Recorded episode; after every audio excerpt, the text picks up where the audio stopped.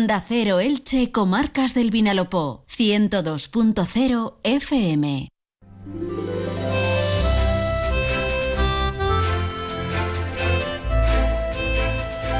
Muy buenas tardes, amigas y amigos. Un placer saludarles en directo hoy de nuevo desde nuestros estudios de Onda Cero en Elche, con un saludo a todos los que nos están escuchando bien sea a través del 102.0, en internet, en ondacero.es o en su aplicación Onda Cero para móvil y tablet en cualquiera de las localidades de nuestras tres comarcas del Vinalopó. Un día más tenemos por delante una hora y media de radio para compartirla con ustedes y con los invitados y temas que les vamos a proponer.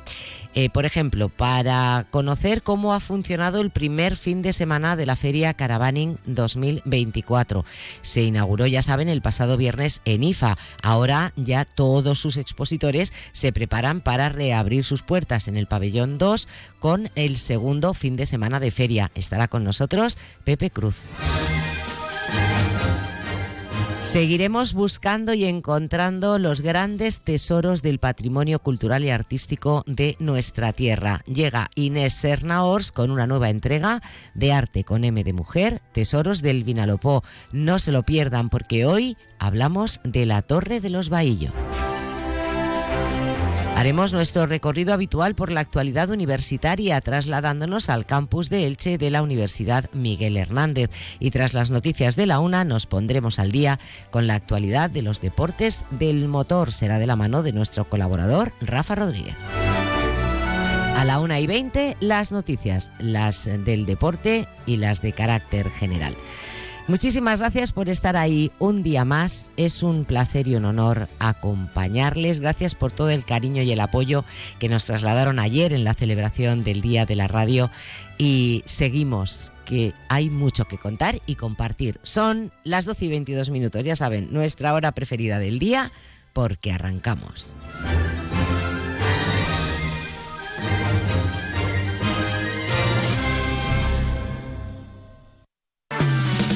Entra en la nueva era de las energías renovables y del autoconsumo con la mayor garantía.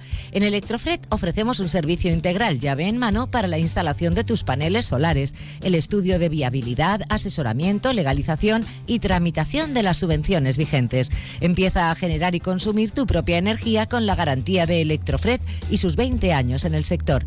Infórmate en el teléfono 965 681 540 o en electrofret.com.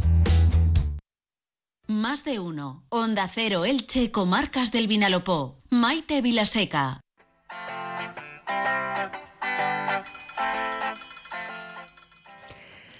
Ya estamos, eh, bueno, pues más o menos eh, todos los que podamos haciendo pequeños planes, pequeños planes para celebrar eh, Semana Santa, el Día del Padre. Y cuando hacemos planes, la mayoría, mm, reconozcámoslo, pues pensamos en, en, viajar, aunque sea dar un saltito, coger un tres o cuatro días, olvidarnos de problemas y preocupaciones. Bueno, pues para los amantes de esos viajes improvisados que se pueden decidir en el último momento, qué mejor que una caravana o una autocaravana, porque es ese tipo de turismo que nosotros llamamos en libertad, con libertad de movimientos. Y Caravaning 2024 continúa en la institución ferial alicantina. Después de su inauguración y primer fin de semana, este próximo fin de semana, es decir, a partir de pasado mañana, de nuevo en el pabellón 2 de IFA, en Torrellano, vuelve Caravaning 2024. Pepe Cruz eh, es el, alma mater de esta feria, es un experto en todo lo que tiene que ver con el caravanismo y el autocaravanismo y le saludamos para que nos haga un poquito balance de cómo ha ido el primer fin de semana y nos presente el segundo. Pepe, bienvenido, buenas tardes. Buenas tardes, Maite. ¿Qué tal estamos? Pues muy bien, yo encantada, siempre que te tenemos en el programa, porque eh, tú nos traes como buenas vibraciones, como un soplo de aire fresco, así te lo digo. Pero llega el momento de hacer primero balance. ¿Cómo ha ido el primer fin de semana? Ya comentábamos desde, eh, desde allí mismo, el viernes pasado, que hacíamos el programa en directo, la radio, eh, que veíamos más afluencia de personas que ningún otro primer día de ninguna otra edición de la feria. ¿Se ha confirmado ese aumento de visitantes durante el primer fin de semana? Semana? Bueno, pues para que te hagas una idea, es decir, normalmente eh, en, una edición, o por ejemplo la, edición anterior, pues entraron, creo que fueron unas 14.000 personas, es decir, en los seis días de, de caravaning. Pues este fin de semana que acabamos de pasar han entrado 13.000. Es decir, que en, en, en un fin de semana ya han ido los mismos, prácticamente el mismo número de visitantes que el año pasado en los dos fines de semana. Aunque parezca imposible, eso ha sido. Tú estuviste el viernes, como bien dices, viste mucha más gente que otros viernes, fue terrible todo el día, el sábado fue agobiante y el domingo lo mismo. Es decir, que la, la experiencia esta ha sido, pero muy, muy, muy, muy grata. Porque qué duda cabe, Maite, tú sabes que todos tenemos preocupaciones, que si cómo está esto, cómo está lo otro, que los vehículos han subido de precio, tal y cual. Pues parece que se ha olvidado todo eso y ya si ha habido un 2%, un 3% que ha dicho cuánto han subido los autocaravanas, pues mm, es mucho, porque el año pasado todo el mundo decía lo mismo, estábamos recién subidos los precios y todo el mundo se quejaba precisamente de lo mismo, ¿no? Es decir, ah, pues si es que ha subido 20.000 euros, que ha subido esto, lo otro, ¿no?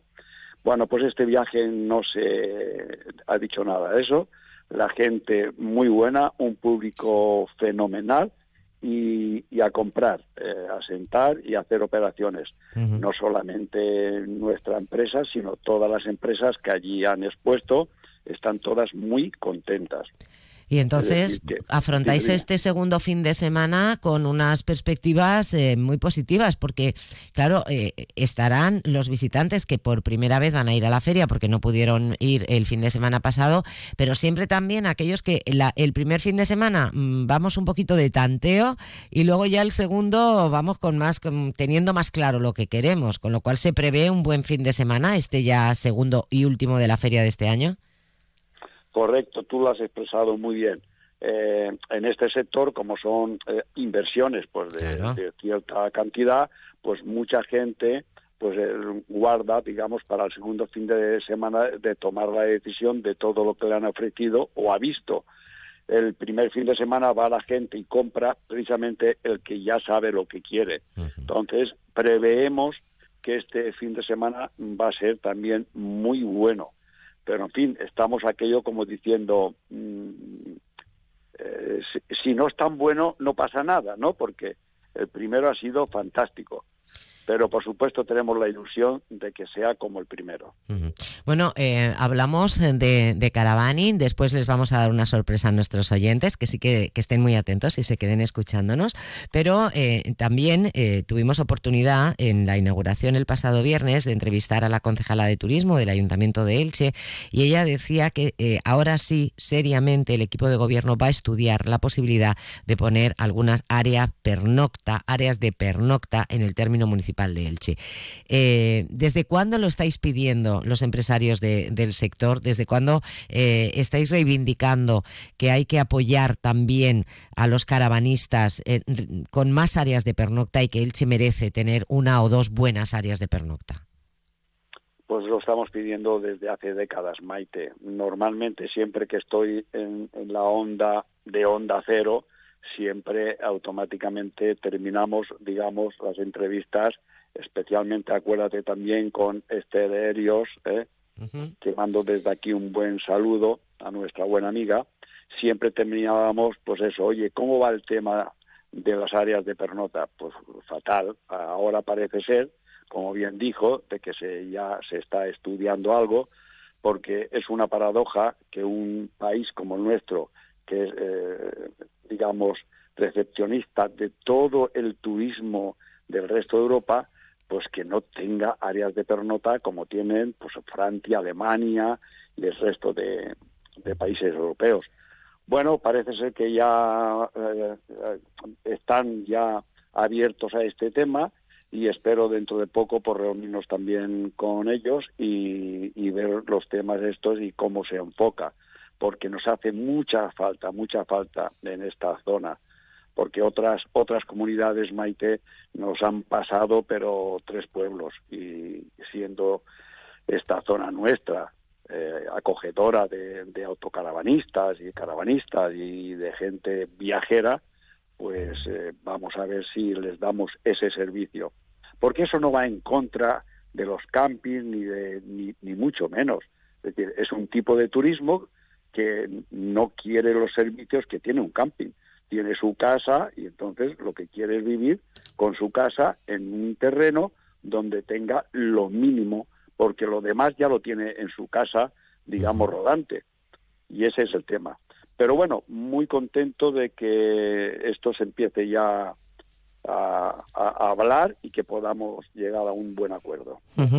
Bueno, eh, recordar también, eh, Pepe, volviendo a la, a la feria, que eh, hay oportunidades que se tienen que aprovechar en, estos días de feria en Caravaning 2024, recuerdo pabellón 2 de IFA, pero que en vuestro caso, en el caso de Caravanas Cruz, ampliáis un poquito siempre esas oportunidades, esas ofertas, un par de semanitas más también en vuestra en vuestra exposición aquí en Elche, ¿no?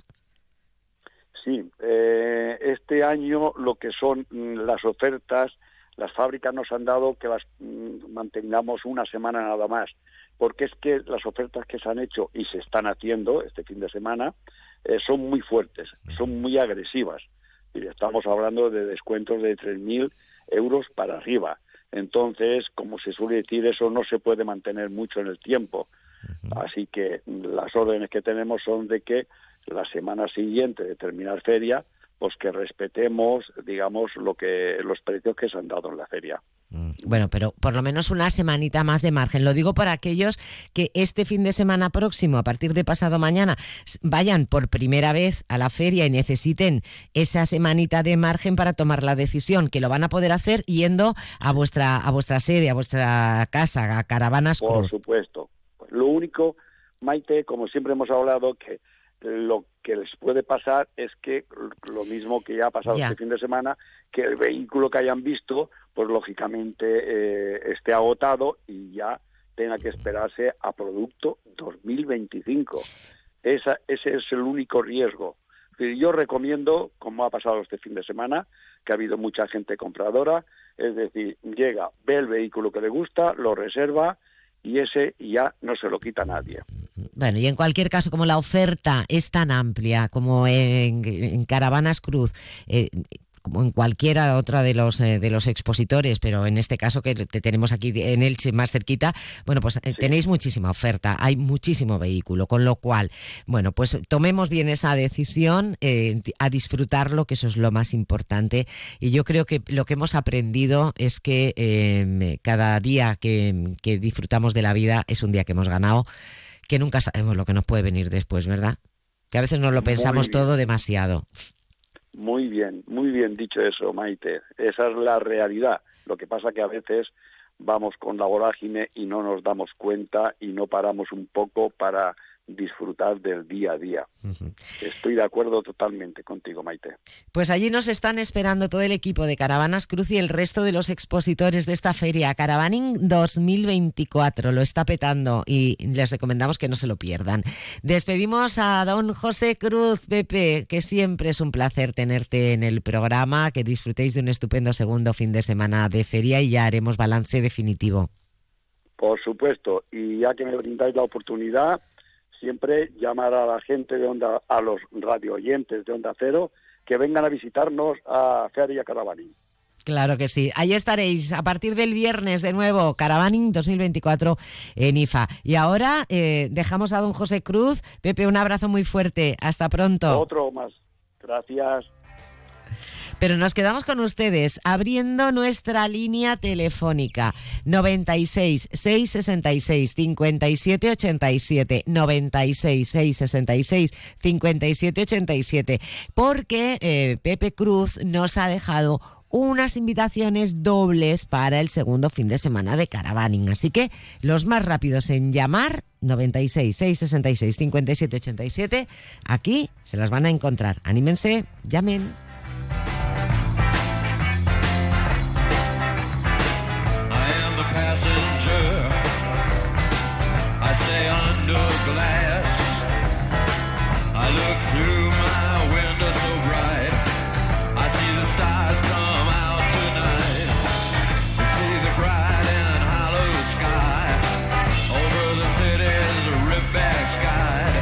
Les recuerdo que estamos en directo, que son las 12 y 35 minutos, que tengo sobre la mesa del estudio de Onda Cero dos entradas dobles eh, para visitar Caravaning 2024. Ya saben, este próximo fin de semana vuelve a IFA, una oportunidad estupenda. Lo único que tienen que hacer es ser rápidos, porque nos queda un minuto para llamar al teléfono del programa. Les recuerdo el número 96 6 66 57 87. Dos entradas, dos personas para disfrutar del segundo y último fin de semana de Caravaning 2024.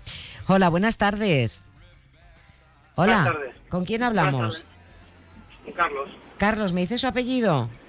Pastor Botella. Carlos Pastor, dos entradas. Tiene usted reservadas aquí, solo tiene que pasar por Onda Cero en la calle Doctor Caro 18, en horario de 8 a 3 y recogerlas, ¿de acuerdo? Venga, muchas gracias. A usted, adiós, buen día. Una oportunidad más, de nuevo otras dos entradas disponibles para visitar Caravaning en 2024. Vuelvo a recordar el número 96 666 57 87. Hola, buenas tardes. Buenas tardes. ¿Con quién hablamos? Mireya Hernández. Mireya, pues dos entradas también para usted, aquí reservadas en la emisora, ¿de acuerdo? Gracias. Un abrazo. Y así llegamos a las 12 y 36 minutos. Así es la radio, así es Onda Cero Elche, comarcas del Vinalopó. Hola, ¿estás ahí? Despierta. Este invierno practica en Cable World el Intel ahorro. De verdad de manera inteligente. Tres meses gratis y tus gigas por dos. Sí, despierta. Tres primeros meses gratis y tus gigas por dos. Ven ya a Cable World. Más de uno Elche, comarcas del Vinalopó. Onda Cero.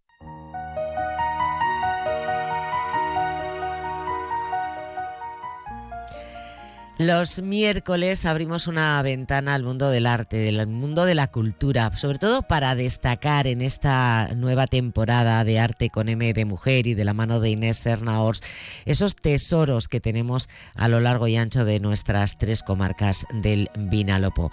Tesoros que hay que conocer y poner en valor. Y hoy vamos a quedarnos en Elche para visitar la Torre de los Bahillos. Inés, bienvenida, buenas tardes. Buenas tardes, Maite, encantada como siempre. La verdad es que toda la comunidad valenciana está jalonada de torres, de torres medievales, de castillos, eh, que dan fe de la riqueza y la importancia que tuvo en nuestra tierra durante sobre todo la Edad Media. Pero esta torre de los Bahillos es muy especial. Cuéntanos un poquito. Sí, hola. Sí, la torre de los Bahillos es muy especial por muchas causas, muchas razones que os voy a plantear a partir de y es una gran desconocida. No sabemos que tenemos un monumento tan bonito e importante en medio del paraje de Palmeras, patrimonio de la humanidad.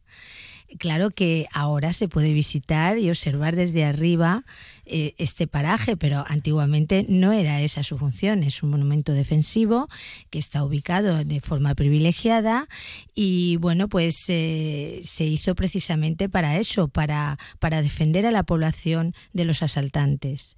Eh, es un monumento de interés local y también está en el catálogo de bienes inmuebles de interés cultural del catálogo de la Comunidad Valenciana.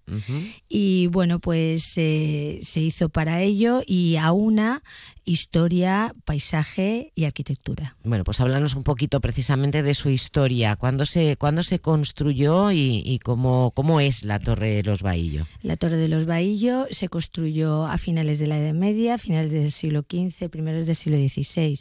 Fue en 1449 cuando el rey se dio cuenta de la necesidad de defender a la población de los asaltantes y entonces pues empezaron a, a construir una serie de torres en el interior para defender las franjas de Elche, Alicante, Elda, Novelda y Gijona. Posteriormente, en 1519, eh, vieron la necesidad de construir más torres eh, a lo largo de la costa. Así tenemos, por ejemplo, la torre de Cap o del Tamarit, para ah, formar una, especie de muralla de forma defensiva. Eh, esta muralla, o sea, estas torres eh, tenían vigilancia día y noche y miraban desde lo alto para avisar a la población, por ejemplo, si en el interior, en los campos, estaban trabajando pues, los campesinos, pues avisar de si venían los asaltantes. Y respecto a la plaza, planta, hablamos de una torre de planta rectangular, cuadrada, redonda. es una planta, sus características son, es una torre de planta rectangular que se llama talud. Y bueno, pues de ahí sale en rectilíneo, en alto y bueno, está hecha en mampostería y tiene unos sillares en las esquinas que la refuerzan. Y además tiene unos voladizos que hace que no quede ningún espacio al exterior y bueno, los balcones fueron, eh, fueron mm, construidos posteriormente porque luego en 1719 pasó a ser, ya no tenía esa, eh, no tenía eh, ese objetivo defensivo y pasó a ser pues algo mm, mm, propiedad privada de una, de un linaje de aquí del Che, de una familia de linaje de aquí del Che.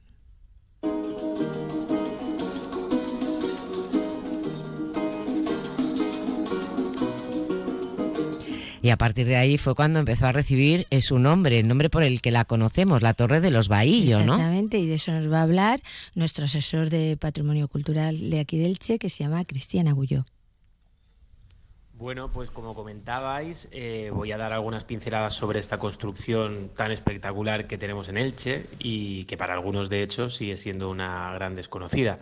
La Torre del Esbaillo, eh, esta torre, que es una construcción, como muchos sabéis, de carácter defensivo, que fue construida hace muchísimos años, entre finales del siglo XV y principios del XVI, y al igual que otras torres, recibe este nombre por una familia que fue propietaria de la torre, los Bahillo de Llanos, que además fueron los condes de Torrellano.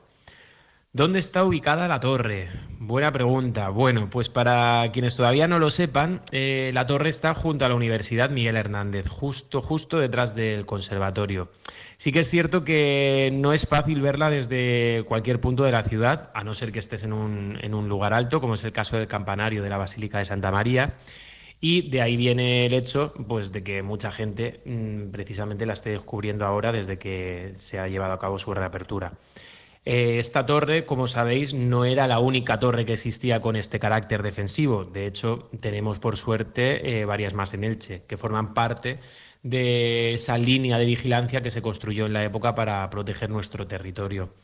Tened en cuenta también que, obviamente, en, la época no tenían las construcciones que tiene la ciudad actual y que estas torres pues, eran los puntos más altos. Por tanto, esto lo que permitía era eh, que la vista llegase muy lejos y podían tenerlo todo mm, bastante, bastante controlado. Eh, también es cierto que, aunque en un inicio su uso estaba más centrado en la vigilancia, con el paso del tiempo, pues como todo en la vida, estas torres también evolucionaron, se les hacen algunas pequeñas modificaciones en su estructura y se les dota de, de artillería. Y de esta forma, pues pasan de ser ese punto inicial de vigilancia a convertirse también en una torre de defensa, como comentábamos al principio.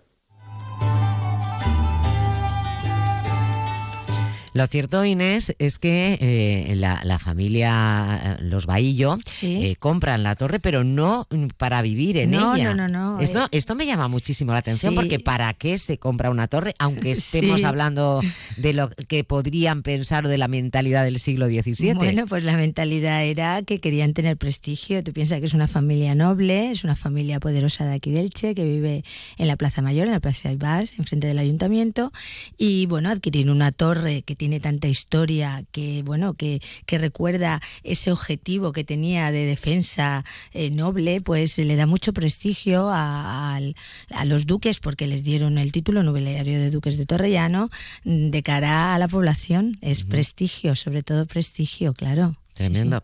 Bueno, has seguido hablando con, eh, con, nuestro invitado de hoy, que nos ha contado incluso alguna anécdota, sobre todo por cuando comentabais que eh, una de las características de esta torre es que está en medio, en pleno corazón del Palmeral, ¿no? del Palmeral, o sea que, fíjate, nos va a contar una anécdota muy curiosa. Pues yo os quería contar una pequeña curiosidad que a mí me ha llamado siempre la atención desde que lo vi en una fotografía antigua y es sobre dos palmeras que crecieron frente a la torre y bueno, por desgracia estas palmeras a día de hoy no están porque hace décadas que desaparecieron, eran dos ejemplares mayores eh, muy mayores de hecho, y por tanto, bueno, yo no las he podido contemplar personalmente, pero tuve la suerte de localizar una fotografía en, en, la que aparecían.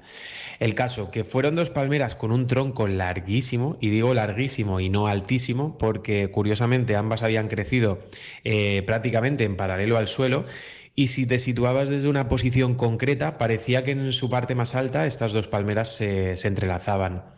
Es cierto, sabéis que en Elche tenemos varias palmeras que tienen esa forma característica de pipa, que han crecido también en paralelo al suelo, pero aquí lo curioso es que estas eran dos palmeras de tamaño muy similar y que prácticamente habían crecido juntas una frente a la otra.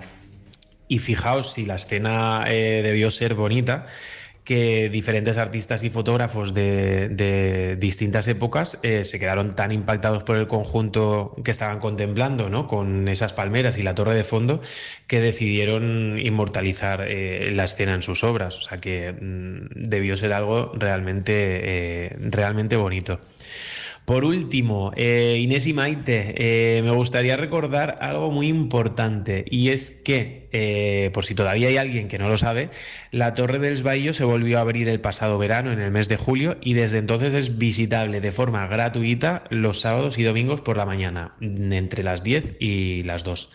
Para grupos eh, es muy importante hacer reserva para que no se solape con otras posibles visitas grupales y si estos grupos quieren visitar la torre fuera del horario habitual, si quieren ir entre semana, eh, lo pueden comunicar a la Concejalía de Cultura y desde allí les ayudarán para concretar una fecha y el horario.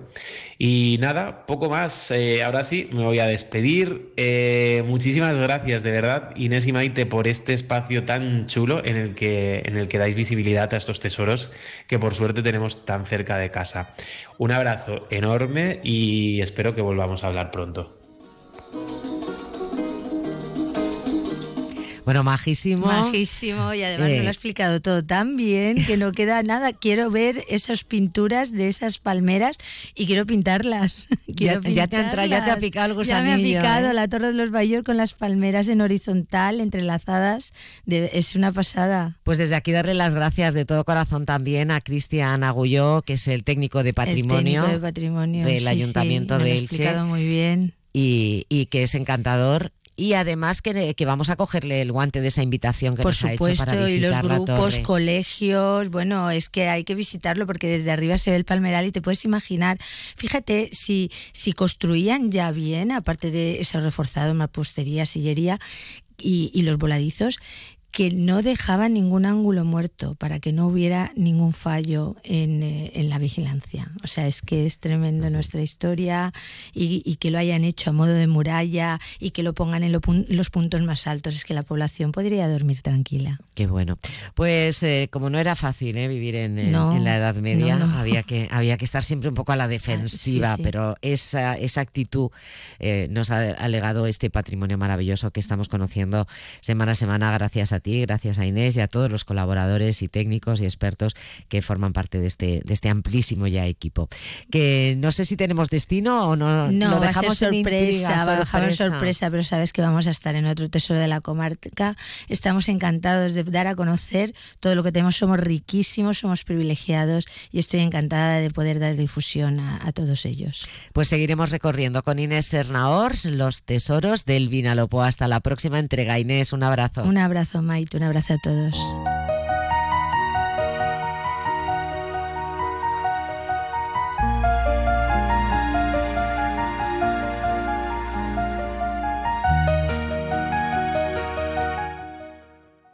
Caravaning Alicante, 31 años contigo. Del 9 al 11 y del 16 al 18 de febrero. Gran exposición de caravanas, autocaravanas, campers, módulos residenciales y artículos de camping. Zona Food Trucks. Recuerda, dos fines de semana, del 9 al 11 y del 16 al 18 de febrero. La mayor feria del Levante es Caravaning Alicante. Firalacant, en IFA. El contenedor marrón llega a más barrios y pedanías. Seguimos superando niveles. Ya estoy también en Altavix. Con vuestra ayuda, cada vez más residuos orgánicos se convertirán en compostaje y Elche será una ciudad 100% orgánica.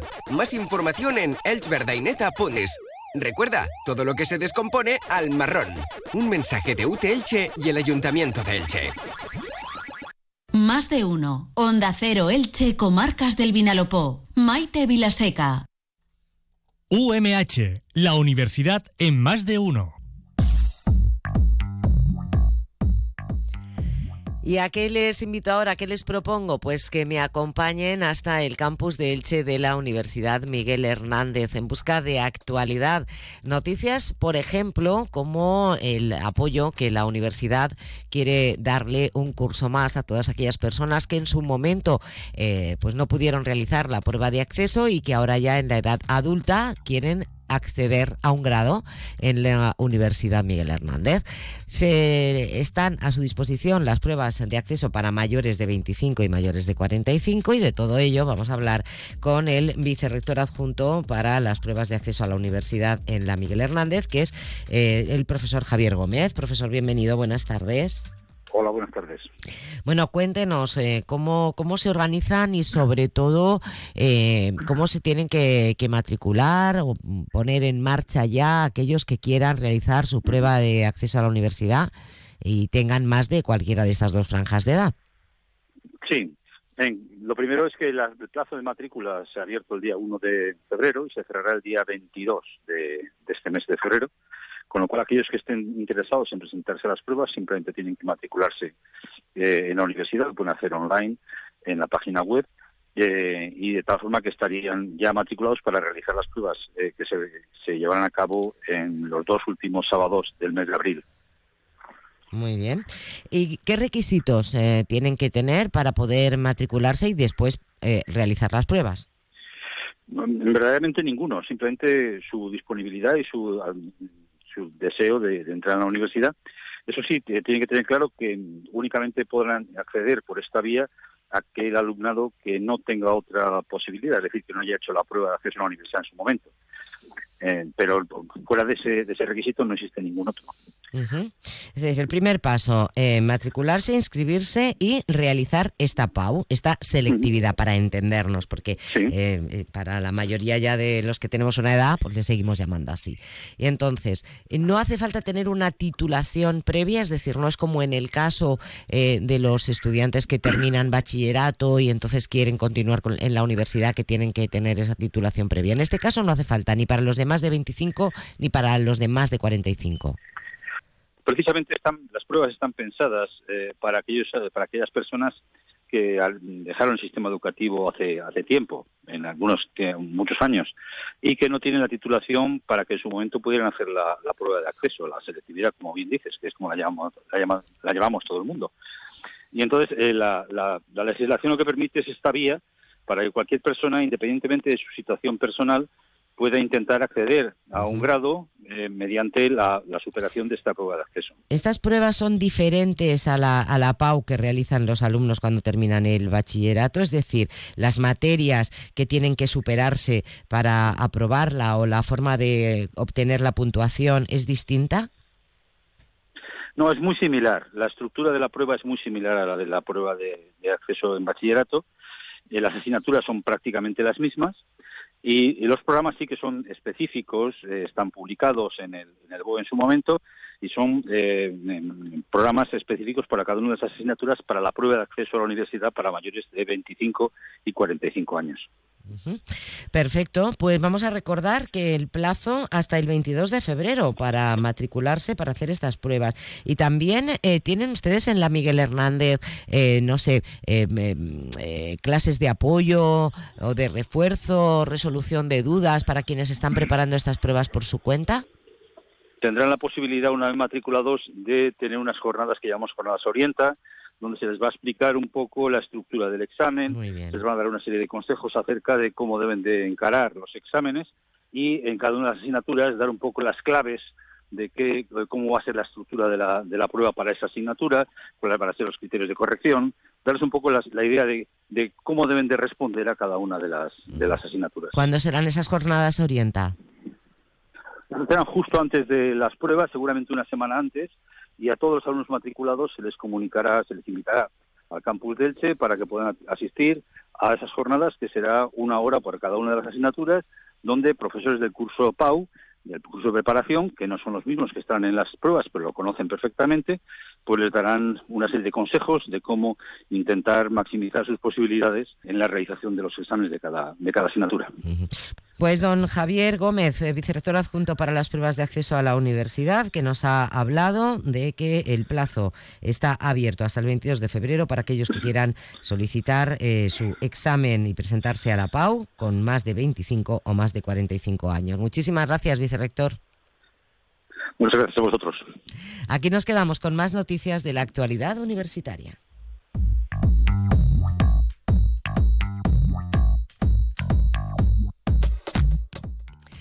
Y les hablamos, por ejemplo, de los riesgos del consumo de alimentos ultraprocesados.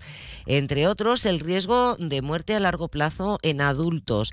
Según un estudio realizado eh, por las investigadores, investigadoras Laura Torres Collado y Sandra González Palacios de la Unidad de Epidemiología de la Nutrición de la UMH, que dirige el profesor Jesús Bío, que se ha publicado, han realizado un estudio sobre el efecto a medio y largo plazo del consumo de alimentos ultraprocesados, sobre todo en lo relacionado con las patologías cardiovasculares y el cáncer. En este estudio realizado con adultos de toda la comunidad valenciana se muestra que a mayor consumo de estos alimentos, aumento de la mortalidad mm, por diferentes causas, básicamente por todas. Eh, en el estudio se evaluó la mortalidad durante 18 años, 1.538 hombres y mujeres de 20 y más años participaron en esta encuesta. Bueno, pues eh, los resultados dejan muy claro que un consumo elevado de alimentos ultraprocesados se asocia a una mayor mortalidad tanto por eh, patología cardiovascular como por cáncer. Estos resultados suponen ya una evidencia sólida sobre el efecto perjudicial del consumo de alimentos ultraprocesados procesados y eh, viene a sumarse a los estudios que se han realizado en otras poblaciones en todo el mundo. Y ahora nos vamos hasta el Reino Unido porque la Universidad Miguel Hernández de Elche y la Universidad de Bath han firmado un convenio para estrechar sus colaboraciones. Fortalecer sobre todo la colaboración científica es el objetivo de este acuerdo firmado entre ambas universidades. El acuerdo ha sido promovido por el Instituto de Investigación, Desarrollo e Innovación en Biotecnología Sanitaria de Elche. Y les hablamos ahora de una reunión del proyecto de investigación Gamer Victim que va a tener lugar esta tarde a partir de las 4 en el aula 2.2 del edificio La Galea del campus de Elche. Es un proyecto financiado por la Generalitat Valenciana dentro del programa Prometeo para grupos de investigación de excelencia. En, eh, en este estudio y en esta reunión se van a presentar los datos sobre los problemas reales a los que se enfrentan las comunidades de gamers creadas en base a los streamers desde la criminología, la psicología y el derecho. Lo que se pretende es aunar toda la evidencia existente a través de metodologías novedosas y transferir este conocimiento a entidades públicas y privadas que puedan ofrecer una respuesta adecuada a los problemas que sufren los integrantes de estas comunidades de gamers digitales. Además, es un, será una jornada deliberativa sobre las fases del proyecto que tiene como misión impulsar las primeras acciones relevantes en materia de producción científica. Y terminamos contándoles que el grado de comunicación audiovisual y el doble grado de comunicación audiovisual y periodismo de la Universidad Miguel Hernández de Elche, con la colaboración del Vicerrectorado de Cultura, Igualdad y Diversidad, ha puesto en marcha la séptima edición del ciclo Basics de Cinema. Tendrá lugar en la sala de grados del edificio Arenals del campus de Elche. Las proyecciones de películas eh, clásicas y básicas de la historia del cine se proyectarán en versión original subtitulada a las 4 de la tarde y las próximas que podremos eh, disfrutar serán esta misma tarde El Diablo Viste de Prada, el 28 eh, de febrero Alien el octavo pasajero, La última noche de Boris Krushenko el 13 de marzo, Network Un Mundo Implacable el 27 de marzo, Blow Up el 10 de abril. Según los organizadores, el programa que se ha preparado quiere ser eh, bueno, pues, un lugar también de encuentro para personas amantes del cine y sobre todo para eh, no dejar sin ver películas básicas de la historia del séptimo arte. Y hasta aquí nuestro tiempo dedicado a la actualidad universitaria. Volvemos con más noticias el próximo miércoles.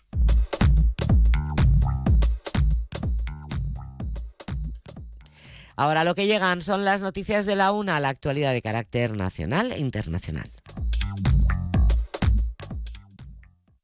UMH, la universidad en más de uno.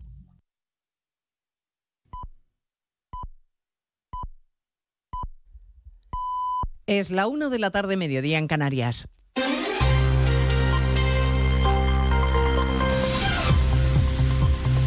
Noticias en Onda Cero. Buenas tardes. Avanzamos a esta hora algunos de los asuntos de los que hablaremos con detalle a partir de las 2 en Noticias Mediodía, empezando por el llamamiento del presidente interino del Poder Judicial, Vicente Aguilarte, que vuelve a reclamar a los políticos que no se entrometan en la vida judicial. En presencia del rey y ante la cúpula judicial en Barcelona, en el acto de entrega de despachos a los nuevos jueces, Aguilarte ha aprovechado además para ir despidiéndose. Siguiendo el acto en Barcelona está Francisco Paniagua. Está en marcha este acto que cierra el rey en su mensaje a los nuevos jueces. El presidente del Consejo General del Poder Judicial, Vidente Aguilarte, ha reclamado que la acción de la justicia nunca pueda verse revisada por instancias ajenas a la jurisprudencia. La independencia es básicamente el aislamiento respecto a la influencia de otros poderes del Estado. Y la independencia, garantía de los ciudadanos, es bidireccional. Ni yo, influyo en la actividad política nunca tengáis la tentación de hacerlo, ni quiero que influyan en la mía. Vicente Aguilar te ha dicho que son los políticos quienes alientan la insoportable situación de no renovar el Consejo General del Poder Judicial. Acto en el que también está presente el ministro Bolaños, que esta mañana en RACU ha certificado que sigue habiendo contactos con Junts y que la amnistía está pensada para dar cobertura a todos los implicados en el procés, a todos. La número dos del PP, Cuca Gamarra, dice que ahora entiende que el Partido Socialista lance infamias contra Feijo. Estamos con un gobierno que no tiene principios eh, y, que va a seguir avanzando para amnistiar a todos aquellos que tenga que amnistiar para seguirse garantizando los siete votos que le permiten seguir estando en el poder. Los últimos días ahora se entiende todo de por qué se ha puesto el ventilador para que parezca todos, que todos somos iguales. El Partido Popular ha confirmado que el viernes promoverá concentraciones a las puertas de todas las delegaciones del Gobierno para denunciar la falta de medios con la que trabaja la Guardia Civil y exigir que el ministro Marlasca asuma la responsabilidad del asesinato de los dos agentes de Barbate, a cuyas familias aún no ha dado el pésame personalmente. Hoy el ministro de la Presidencia ha vuelto a salir en defensa de Marlasca y ha justificado el cierre de Loconsur en cuestiones técnicas. Mire, más allá de ese tipo de decisiones que son absolutamente técnicas de los expertos que trabajan allí, yo creo que lo que ha hecho el gobierno claramente es apostar por un reforzamiento de los medios y de los efectivos allí. Y así lo hemos hecho y por tanto cómo se organizan, bueno, pues eh,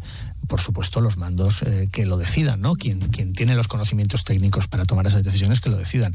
Pero lo esencial es la inversión que ha hecho el gobierno en aquella, en aquella zona. Es noticia la carta que el presidente Sánchez y el primer ministro irlandés le han enviado a la presidenta de la Comisión Europea. Le piden que revise si Israel está cumpliendo con sus acuerdos con Bruselas en lo que se refiere al respeto a los derechos humanos. Corresponsal Jacobo de Regoyos y que si no se respetan los derechos humanos la Comisión pueda cancelar en todo o en parte el acuerdo de asociación con Israel. Le hemos preguntado si esto es posible a una portavoz comunitaria que nos ha dicho que se acaba de recibir la carta.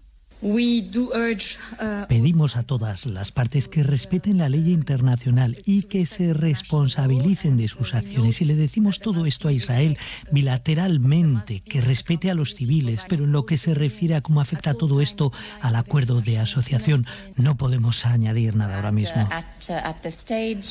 En la misiva España-Irlanda dicen que la comunidad internacional debe reaccionar inmediatamente para proteger a palestinos inocentes. Hoy el departamento de Yolanda Díaz ha anunciado que la vicepresidenta viajará a Palestina invitada por las autoridades, pero el Ministerio de Exteriores dice que no tiene conocimiento ni está preparando ningún eh, viaje oficial de la vicepresidenta del Gobierno. A las 2 de la tarde repasaremos las zonas más calientes de las tractoradas en este noveno día de protestas del sector agrario, con Sevilla como punto neurálgico con cientos de tractores tratando a esta hora de bloquear los accesos a la ciudad, Laura Lorenzo. Protestas que se concentran a esta hora en Extremadura y en Andalucía, como decías. En Motril los agricultores han bloqueado el acceso al puerto y en Sevilla desde primera hora de la mañana estas manifestaciones del sector provocan muchas dificultades en los accesos a la ciudad. El presidente de Asaja Andalucía, Ricardo Serra, dice que hoy se demuestra la unidad del sector. Yo creo que lo de hoy es un llamamiento, primero que todo, a la unidad.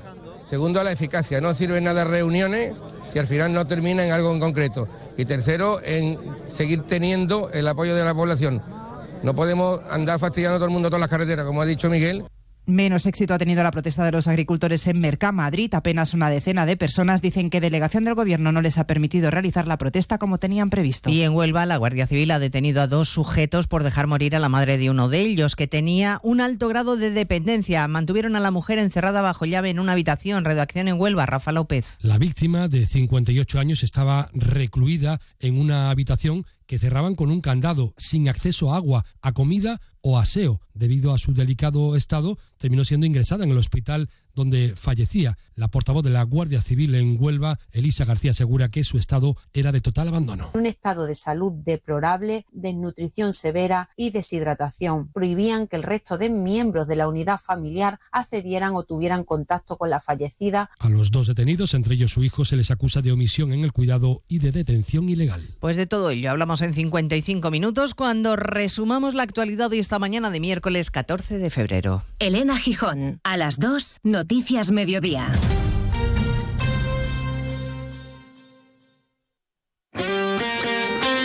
Este miércoles sigue la Liga de Campeones en Radio Estadio. Desde las 9 de la noche, en la app, en la web y en las emisoras del País Vasco, partido de ida de octavos de final. París Saint-Germain, Real Sociedad. Los donostiarras, tras una gran fase de grupos, presentan su candidatura ante uno de los grandes favoritos. Este miércoles, la Liga de Campeones se juega en Radio Estadio, con Edu García. Te mereces esta radio. Onda Cero, tu radio.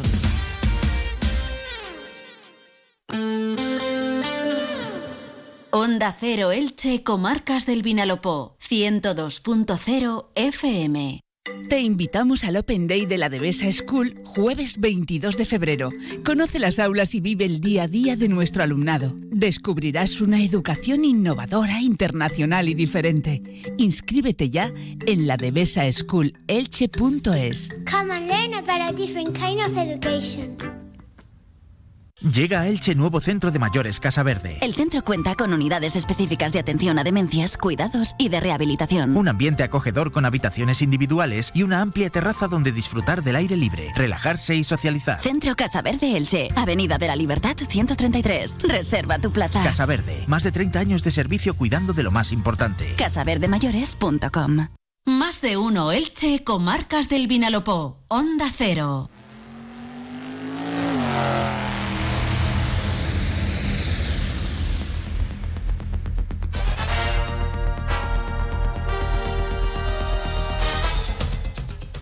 Entramos de lleno en la actualidad en torno al deporte del motor. Las dos y las cuatro ruedas que en este símil, que vamos, es obvio, se mueven ¿eh? y mucho. Y además la competición está empezando a coger su punto álgido y hay muchísima actividad y actualidad. Y también noticias. Nos lo cuenta todo nuestro colaborador Rafa Rodríguez. Rafa, bienvenido. Buenas tardes. Buenas tardes, muy bien hilado, la verdad es que sí. Va todo sobre ruedas. Sobre ruedas, ahí estamos, muy bien. Oye, eh, Rafa, bueno, cuéntanos, porque eh, el año empezó así como, ha empezado muy despacito, pero este mes de febrero ya la cosa está cogiendo cuerpo. Entonces, A todo gas, vamos ya. Sí, como bien estabas diciendo, pues en la temporada 2024 de automovilismo eh, en la Comunidad Valenciana dio comienzo el sábado con la edición número 18 del Rally Sprint de Yucena. La prueba estaba organizada por el Rally Club Costa de Azahar y contaba con nada más y nada menos que 25 equipos inscritos.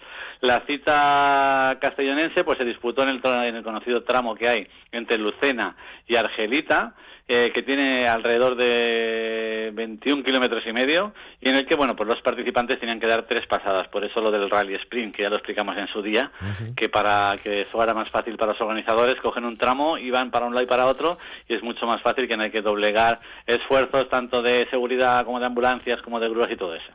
Pese a hacer bastante frío y bastante viento, hay que decir que numeroso público estuvo a lo largo del recorrido. A las 8.30 comenzaba la prueba con las verificaciones previas técnicas y administrativas y a las 12.30 tomaba la salida el primer participante. Decir que tras la primera pasada, Carlos Moreno y Diego Fuentes marcaron el primero de Scratch, el primero de todos, con su Skoda Fabio R2 y empleaba un tiempo de 13 minutos 52 segundos. Tras ellos quedaron Tony Ariete y Noemi Garrido, una gran copilotaje que hizo Noemi, Felicidades con su Ford Fiesta MK2R2. Y la tercera posición fue para Augusto Leznaco y Ricardo Ranero con un Mitsubishi Lancer Evo. Luego en la segunda pasada continuaron Moreno y Fuentes apretando el Fabia y mejorando 15 segundos.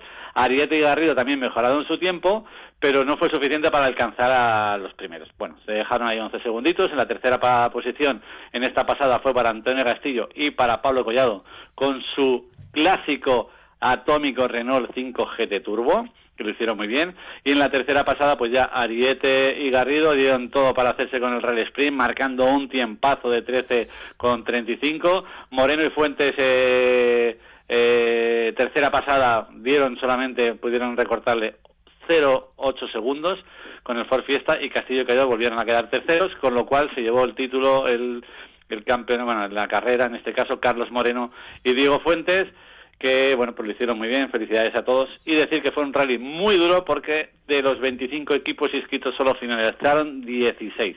Felicidades a la organización, a los participantes y a los ganadores y sobre todo gracias al público porque se portó muy bien. perfecto. Bueno, pues enhorabuena por esa buena organización Rally Sprint de Lucena. Y hablamos ahora también de cómo fue eh, la resistencia enduro y pequenduro. Cuéntanos, que había mucha pues sí, ya lo decíamos la semana pasada. Eh, empieza la actividad de las dos ruedas y en este caso los campeonatos de resistencia de enduro y de pequenduro de la Comunidad Valenciana arrancaban en Cabanes, Castellón. Estaba organizado por el Club Motociclismo de Cabanes. En lo que se refiere a la resistencia de enduro, los ganadores fueron Bruno Buzo y Vicente Galardo. Alejandro Andreu e Iván Lacuesta tuvieron que conformarse con ser segundos, mientras que Jordi Vidal y Abel Sánchez pues cerraron el top 3 de la general. Por categorías en senior, Andreu y Lacuesta fueron los mejores. En junior, los más, los más jovencitos, los mismos, Bozo y Galarza, y en señor B, Vidal y Sánchez, que superaron a Francisco Tejedor y a David García. En, en máster, Pedro Luis Candela, que sería la, los más mayorcitos, en la que entraría yo si participara en este campeonato, y seguidos de Luis Teruel y Arturo Casanova. Seguido luego también tuvieron a Sergio Aguido y a Cristina Díez, que fueron el, primer escalón del podio en la categoría de mixtos, que había equipos mixtos, que está muy bien también esta iniciativa. Y en la categoría Open, Javier Castizo se con la victoria, José Salvador Tárrega fue segundo y Cristóbal Comí fue tercero. En el pequenduro, Aitor Pla se hizo con la victoria en la clasificación Scratch, sin dejar opción a ninguno de sus otros pequeños grandes campeones y rivales, dejando a Héctor eh, Rajadel segundo y a Adela Gordino tercero. Felicidades también nuevamente por lo que decimos, porque la organización hizo un enduro y una resistencia espectacular. Los pilotos disfrutaron de lo lindo y lo que volvemos a decir, se está portando el público muy bien en todas las especialidades. Gracias a todos y felicidades. Muy bien, pues esto es lo que ocurrió el pasado fin de semana, pero ya estamos casi llegando al próximo y hay también competiciones, concretamente eh, mini velocidad en Albaida eh, y también mini motar, claro. Efectivamente. Como bien decimos, y además que nos encanta recordar siempre que el circuito de Albaida le tenemos especial cariño. Por los bocadillos. Ahí, muy bien, porque sabemos que tienen unos bocadillos estupendísimos y porque además los eh, responsables del circuito lo tienen siempre impecable, tanto los, las zonas comunes como las pistas, tanto de motocross, bueno, que en este caso sería supercross y motocross y la zona de asfalto y el circuito de Albaida pues será el escenario, como bien decías, de la primera prueba del campeonato de mini velocidad de la Comunidad Valenciana 2024. Allí estarán las categorías de mini motos, de mini GP, de 80 centímetros cúbicos, las 80 GP, las series, las pro series, las 80 y las automáticas, estarán todas. Los pilotos estarán separados eh, eh, para competir en esta temporada tendrán nada más y nada menos que 15 pruebas espectaculares, es decir, que es un campeonato que goza de muy buena salud, la mini velocidad. Los circuitos como Albaida, el Cardódromo de Lucas Guerrero, el Aspar circuito o el Fast circuito, pues acogerán el resto de campeonatos, de, el resto de pruebas de este campeonato. Eh, bueno, pues este fin de semana a partir de las 9 de la mañana y a disfrutar de estos pequeños grandes campeones en, en todas las categorías que están llamadas a la competición. Muy bien. Y además tenemos eh, noticias, eh, porque decíamos, se está moviendo cada vez más el amor por, la competición del deporte del motor. Y esto, estas dos eh, pruebas que vienen lo demuestran. Por una parte, Valencia Classics. Hay noticias, ya está abierto, me parece, el plazo de Efectivamente. El 2 de marzo tendrá lugar, como bien habíamos ya comentado al principio del año, de las pruebas que habrán este año en el circuito Ricardo Tormo de Cheste. La primera prueba puntuable para el trofeo de clásicos de velocidad de la Comunidad Valenciana y en este caso ya es la edición número 10. Ya, estarán, ya están abiertas las inscripciones y se trata de una prueba de regularidad histórica con velocidades medias de 65 kilómetros hora hasta 80 kilómetros hora. No parece mucha velocidad para una competición, pero es regularidad decir que los clásicos que compiten eh, son auténticas joyas rodantes y como decimos los de los vehículos clásicos, en los clásicos no corremos en las rectas, pero corremos en las curvas, porque hay que intentar mantener la velocidad media en todo momento. El objetivo de esta prueba es lograr la máxima proximidad de los tiempos por vuelta en las distancias eh, según la medición en un circuito cerrado, sin que por ello perjudique pues eh, que la velocidad sea eh, un papel decisivo. Dichos tiempos serán elegidos por cada participante de acuerdo a las condiciones de su vehículo y de, y de sus cualidades y está totalmente todo puesto en el reglamento de vehículos históricos de la Federación, en el que si tenéis curiosidad podéis entrar en la web oficial de la Federación y ahí lo tenéis todo. El coste de la inscripción 90 euros, las plazas están limitadas solamente a 70 vehículos y te se darán por riguroso orden de inscripción. Eh, y van a poder estar, van a estar abiertas hasta el 23 de febrero a las 12 de la noche. Muy bien. Y además también ya se ha lanzado la convocatoria eh, para entrar a formar parte del proceso de selección de eh, la selección española de automovilismo. ¿Quién puede, Pues ¿quién puede presentarse? ¿Quién puede optar? Nosotros, nosotros ya no, nos hemos pasado de la edad. No me digas eso, Rafa. Por palmarés no, ¿eh? Por palmarés nos, nos tendrían que dejar entrar. Segurísimo, porque somos, somos grandes deportistas del motor.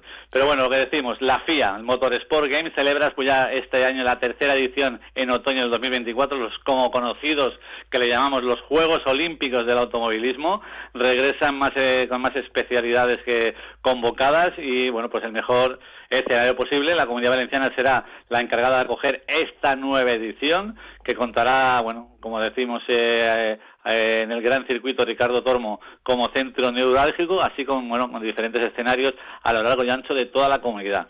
Allí la selección española de automovilismo competirá con una nutrida participación de pilotos en un evento que se celebrará del 23 al 27 de octubre, pues este 2024. Eh, decir que están todas las bases por si alguien se quiere presentar en la Federación Internacional de Automovilismo y que bueno, que por ejemplo en las ediciones anteriores eh, nuestra selección fueron nada más y nada menos que 24, 25 integrantes en diferentes especialidades. O sea que si te animas y quieres ser participante dentro de la selección española para representar a España en estos eh, motores de games, pues bueno, está abierta la inscripción.